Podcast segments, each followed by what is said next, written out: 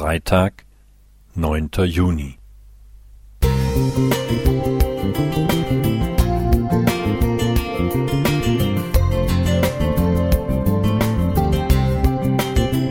Ein kleiner Lichtblick für den Tag.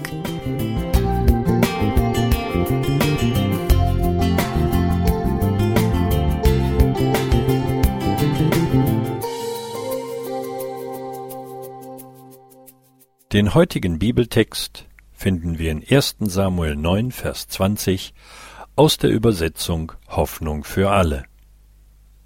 Wegen der Esel, die vor drei Tagen verschwunden sind, brauchst du dir keine Sorgen mehr zu machen. Sie sind gefunden. Außerdem gehört alles Wertvolle in Israel ohnehin dir und deinen Verwandten. Wer ihnen auf den Landstraßen zwischen Marokko und der Türkei begegnet, muss einfach anhalten. Denn ihre großen Augen sind als Hintergrund für ein Selfie fast so beliebt wie die Pyramiden am Nil. Ich meine diese kleinen Esel, so süß und unschuldig.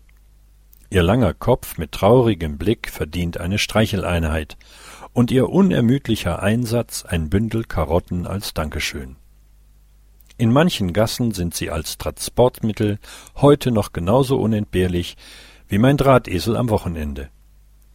Ein Füllen diente Jesus als Reittier, und Ishmael, der Mann wie ein Wildesel, so heißt es in 1. Mose 16, Vers 12, ist weder wild noch bockig, sondern ein Geschöpf Gottes, das niemand aufhalten kann, so Jeremia 2, Vers 24. All dies sind Gründe, warum unser Eingangstext den Wert des Hausesels mitnichten herabstuft. Im Gegenteil. Dass Saul die verlorenen Tiere drei Tage lang sucht, zeigt, wie wertvoll sie für seine Existenz waren. Dennoch sagt der Prophet Samuel, Saul solle sich keine Sorgen um sie machen, denn Gott hat etwas vor, das mit seinem Dasein als Eselstreiber unvergleichbar ist. Er wird König.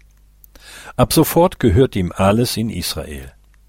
Kein Wunder, dass der junge Mann die Suche sofort abbricht ähnlich wie Petrus, der nach der Begegnung mit Jesus seine Netze verlässt, um Menschenfischer zu werden.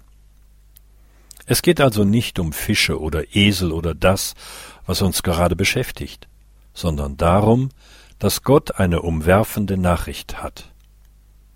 Der, der seinen eigenen Sohn nicht verschont hat, schenkt dir alles andere dazu. Er setzt dich in seine königliche Priesterschaft. Du bist Erbe des Reiches.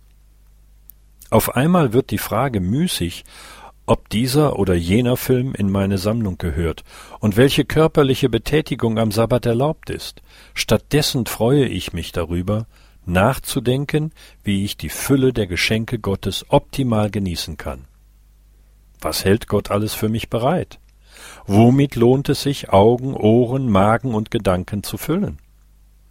Lasst uns Gottes Geschenk wahrnehmen dann lösen sich manche Fragen um den Lebensstil von selbst.